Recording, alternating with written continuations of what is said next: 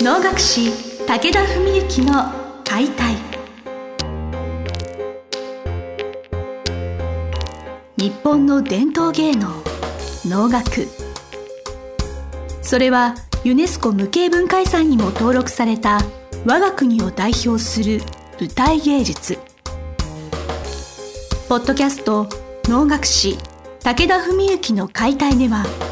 関税流して方として数多くの対局を演じてきた能楽師武田文幸が600年以上の歴史を持つ能楽を優しく解説。能楽師として自らの経験とその思いを語ります。今週も始まりました志を手紙にしたため皆さんの心へ届ける。武田文幸の解体司会進行の小菅圭一です。文幸先生本日もよろしくお願いします。よろしくお願いします、えー先生は普段まあその東京だけではなく、まあ、出張稽古地方稽古みたいなところで全国動いてらっしゃるってお聞きしてるんですけど今日はそういったお話をお聞かせいただけますあはいでしょうか、わかりました。えっ、とまああの僕らはねあの通称地方稽古地方稽古って言っちゃうんですけども、まあ、要するに自分の住んでるところじゃない町までね出向いてその土地のお弟子さんをお教えする、まあ、それが地方稽古でまあ能楽師もいろんな方がいらしてそういう地方にいくつも稽古場を持ってられる方もいれば例えば本当に地元だけで教えてる方とかあるいは例えば東京に住んでるけど、まあ、東京近郊だけで教えてるとかいろんな方がいます。で僕はそういう中で縁あって行かせてもらっているのが平成12年からですけども飛騨高山岐阜県のね高山高山祭りなんていうのはとっても有名ですけどもその土地に行っているのと。それからまあこれは近郊ですけども千葉の野田ですね。千葉の野田市。そこが平成13年から。あともう一つは大分の別府ですね。これはまだ67年8年ぐらい経つかな、うん、まああの平成20年代になってからですけど。とその各地に行っていて、まあ、野田は近郊ですからねもちろん日帰りですけど。高山と大分は月に1回1泊2日で行っております。まあ、そのきっと東京、まあ、東京千葉はまあ一緒くたにしても良いのかもしれませんけど、はい。まあ、一泊して、まあ、ちいわゆるまあ飛行機に乗って地方に行かれるっていうことは、まあ、体ご負担になったりなんか意外とストレスを感じることとかっていうのはあったりされるんですか、これはねだから本当例えば乗り物移動とかも含めて地方出張がまあこれ例えばビジネスマンの方でもね好きな方と好きじゃない方といらっしゃると思うんですけど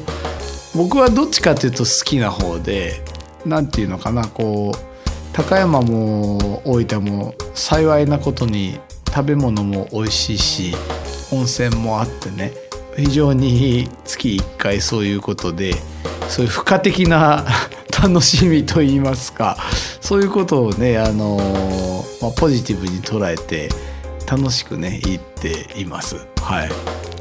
まあ、毎月1回っていうことはそのまあ年12回ということで季節に応じてやっぱ楽しみ方も変わってきますよね。あーそうですね。あのー特に、まあ、高山はねもうよく第二の故郷とか言ってますけど、まあ、盆地なんでその温度変化4シーズンね四季の変化が非常にはっきりしてまして夏は場合によっちゃ東京より暑い時もあるし冬はもう必ず雪が積もってますしね。そういうだから雪国もまあそういう面では僕も慣れてるわけで、まあ、そういうね季節感を感じることはありますね。まあ、あとはまあそれは大分なんかももちろんそうなんですけど海の幸とかねそういうのは季節によってね取れる魚が違ったりするんでそういうことが楽しみにね一つになったりとかそんなこともありますね。ときっと高山のあのお弟子さんもあの別府のお弟子さんも東京から先生が、ね、わざわざお越しいただくとお稽古とかも気合が入るんじゃないですか？そうですね。あのーこれはねだからちょっともう半分昔話みたいなことになっちゃうんですけど平成12年の9月から高山行き始めたんですけどその時って僕22歳だったんですよ、はい。23になる直前ぐらいだったんですねで普通だとまあこれあの自慢でも何でもないんですけどもほんとただ恵まれてるってだけの話なんですけども20代とかだとお弟子さんって一人もいない人の方が多いぐらいで、まあ、早くても大概20代半ばとか後半ぐらいに初めてお弟子さん1人2人持ちましたとかいうのが普通なんですけど僕はもうその行き始める時点で東京にも56人お弟子さんがいてで高山行き始めた時は逆にこっちからですね10人限定にさせてくださいって言って行き始めたんですよ。っていうのは当時その高山のその僕が指導してる昇山会っていうのは40人ぐらい会員がいてその中で基本的な稽古にはうちのその同門の祖父からの弟子で中川さんという人があのプロですね岐阜の在住のプロだったんですけどその方が基本的に教えに行ってて。でもそういう中で一部要するに習いたい人だけこっち来てもいいですよってこっちも来てもいいですよみたいな感じで始めたんですよ。だからあちらも困ってないしこっちも困ってないみたいな状況の中で僕はもう一人一人にきっちり教えたいから人1時間くださいって言って今じゃちょっと考えられない世界なんですけど、まあ、当時でもかあの一般的には考えられないんですけどもう一人1時間の指導時間でだから10人に絞らせてくださいって言ってそれで始めたんですよね。でその時に、まあ、そんな早くねたくさんお弟子さんを持たせてもらっちゃってじゃあそれでまあすごいケチな話ですけど月謝だけ頂いてきてね「はい結構です」っつってやってたら僕はもう人間としても能楽師としても絶対腐るなと思ってこれは絶対まずいと。だからじゃあ他の一般的な能楽師の方がされてないような何かを僕はしなきゃいけないなって思ってまあ今にして思えばねそれは多くの能楽師が実はされてることだと思うんですけどじゃあお弟子さんにお教えしてる時間をいかに自分の稽古にしてしまうかって考えたんですよ。でしかも22とかってだから駆け出しでまだ大人としても45年しか勉強してなくてそれで片や50年とかのキャリアの方をお教えするわけですよ。でそうしたらもう難しい曲とかっていうのをね僕がじゃあどの面下げて教えんだって話になっちゃうしじゃあそうじゃなくて逆にみんな見たことも聞いたこともない曲とか僕も見たことも聞いたことないような曲とかを選んだりもしつつそれでプロとして僕が当時学んでいることを教えようと思ってだそういうまあプロの稽古みたいなことをお伝えし始めたんです。そしたらそれがすごくみんな喜んでくれて何十年やってるけどこんな話は聞いたことないみたいな話になってまあそれは主に言えばお囃子を絡めた歌いの話とかまあ節扱い一つとってもいろんな歌い方がありますよとかそういう話なんですけどねそういうプロの基本を徹底してお伝えしたんですよね。でそしたら、まあ、当時その高山の主のような存在だった三川さんという方は祖父からのお弟子さんでねさすがに22歳で僕が行き始めるっつってももう僕にはねよう習わんという感じのスタートだったんですけど1年と経たないうちに「わしも習ってもいいな」って言い始めて「先生わしもお願いできますか?」って言ってくれてでそれでえまあその方もね教えさせていただいたりしてでまあ大分はだから平成21年だか2年ぐらいに始まったと思うんですけどもそこも同じようなことがあっていわゆるこう名誉師範といってお素人だけど教えていいですよっていう流儀のお墨付きをもらってるそういう、まあ、お素人の最高格というねそういう免状を持ってられる方が何人かいらして。でやっぱりお世話係で行きますなんて言ってくれてたんですけどその大分の方は松井さんという方だったんですけどね。その方も「先生やっぱりこんな稽古受けられるならわしも受けたいです」って言ってくださって。それで教えさせていただいて。あのお話をお伺いしてて思ったのが、まあ、先生がお弟子さんに対して、まあ、誠実で誠心誠意向き合ってらっしゃったってこともそうなんですけどおそらく、まあ、先生がまだ20代23の頃で上から目線じゃなかったってこともすごく大きいと思うんですね。なんか一緒に学びましょう的なのもどっかにきっとあったかもしれなくて、はいはい、それが多分皆さんの心に響いてなんかもうもう自分よりきっと二回りぐらいお若かったと思うんですけれど、うんうん、なんかここ 惚れ込むんなんでしょうねだから。そうですね。あの多分だから謙虚なのは、はい、まあ下手したら今の方が謙虚かもしれないぐらいなんですけど、はい、まあ本当当時はね血気盛んでもうイケイケどんどんだったんですけどでも確かにやっぱそういう当然なんていうか自分が全部できてるわけじゃないしっていうのは強くあってそれ象徴してる話は今は僕歌いの吹き込みって積極的にまあ望まれればするんですけど最初の3年ぐらいはできるだけ僕の吹き込みはやめましょうって言ってたんですよお弟子さんに。なんでっつったら22歳とかで下手くそな歌いねお手本にとって皆さんそれ目標にしたってろくなことはないと僕は思ったんですよ自分で。だから56になって自分の歌いがだいぶ安定してきたなって思った時によければこれからは積極的に吹き込みますって言って、まあ、それがかねてからお話してる自分の歌いを多分生きてる時間の比率で言うと僕より多分自分自身の歌い聴いてる人はいないと思うっていうような状況になったというのは実はだから、まあ、その辺からが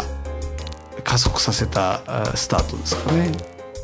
でまあそんなような感じ。まああのまあちょっとね間の話も長くなっちゃいましたけど、まあそんな感じだからそういうちょっと特殊な稽古で始めたら一箇所で始めると結局どっかではやんないってわけにいかないからそれが僕のお弟子さんのお仕事稽古の原点になってまあ基本のモデルになってそういうふうにしているもんですから結構みんな月1回の稽古本当に楽しみにしてくださっててで東京と一番違うのは東京は個人約束ですから他の人の稽古お聞きになる時ってあんまないじゃないですか。で地方はもう1泊2日決まってるから皆さんその自分以外の時間も他のお弟子さんの稽古全部聞いてるんですよね。だからもう本当5人分10人分稽古を受けてるみたいな感じだって言ってくれてだからそうするとまあ本当に月謝も安く感じるみたいなことを言ってくれて結局1対1だからありがたいっていうのももちろんありますけれど、はい、集団で指導を受けてることのありがたさとかそれ相応の濃密さっていうものが、まあ、同時にあるっていう、なるほど。で、まあ、当時ねだから例えば、まあ、大分はね僕はそういう面では人数的にも大体10人前後なんです。だから1泊2日としてはそんなに大変じゃないんですけど、まあ、高山は結構行くのにも電車でも高速バスでも結構時間もかかって移動もむしろ九州より遠く感じるぐらいだったりしてで45年前まで本当20 20何人いらしたんですよお弟子さんが。だから一時は2泊しなきゃいけない時期もあったりしてでその頃でしかも病気発覚前はお一人45分やってたんでもうほんと3日間で多分20時間とかもっとだったかなずっと正座して稽古してたわけですよね。でそれは本当にね心身ともにかなり自分もハードでしたけどまあ病後お一人当たりの時間30分にさせてもらってで今はもう今1 5 6人に減ってしまってでこれでも他の能楽師の人に言うと15人もいんの？って羨ましがれる話なんですけどまあでもそれぐらいの人数だと僕もこう心身の余裕を持ってお教えできるのでまあそれは、えー、ケチな話すりゃね月謝は当然その分人数減りゃ減るわけですけど僕の心身にとっては多分それぐらいが程よくてお一人お一人ねにこう、うん、丁寧になるべくこっちの精神の波も少なく、まあ、そんなにね波はある方じゃないとは思うんですけど。まあだから本当いい意味で大分も高山も月1回のなんていうか半分休養っつうか旅行っていうかいうような楽しみを持ちつつまあそれで時にはお弟子さんと食事したりとかしながらね。まあなんかそういうふうにしてまあ第2の故郷第3の故郷に月1回帰るみたいなそんな感じで言ってますね。なんかねもしこれを聞いてもし高山や大分の方で別府の方でなんか会いに行きたいって方がいらっしゃったらね、ね、なんかぜひなんかぜひいらしていただきたいですね。はい、あの地方稽古のお話から先生のお人柄にに触れるなんかたくさんのエピソードを今回はちょっとお聞かせいただきました。はい、はい、あ先生今日はどうもありがとうございました。ありがとうございました。本日の番組はいかがでしたか？番組では武田文幸への質問を受け付けております。ウェブ検索で武田文幸と入力し検索結果に出てくるオフィシャルウェブサイトにアクセス。その中のポッドキャストのバナーから質問フォームにご入力ください。ぜひ遊びに来てくださいね。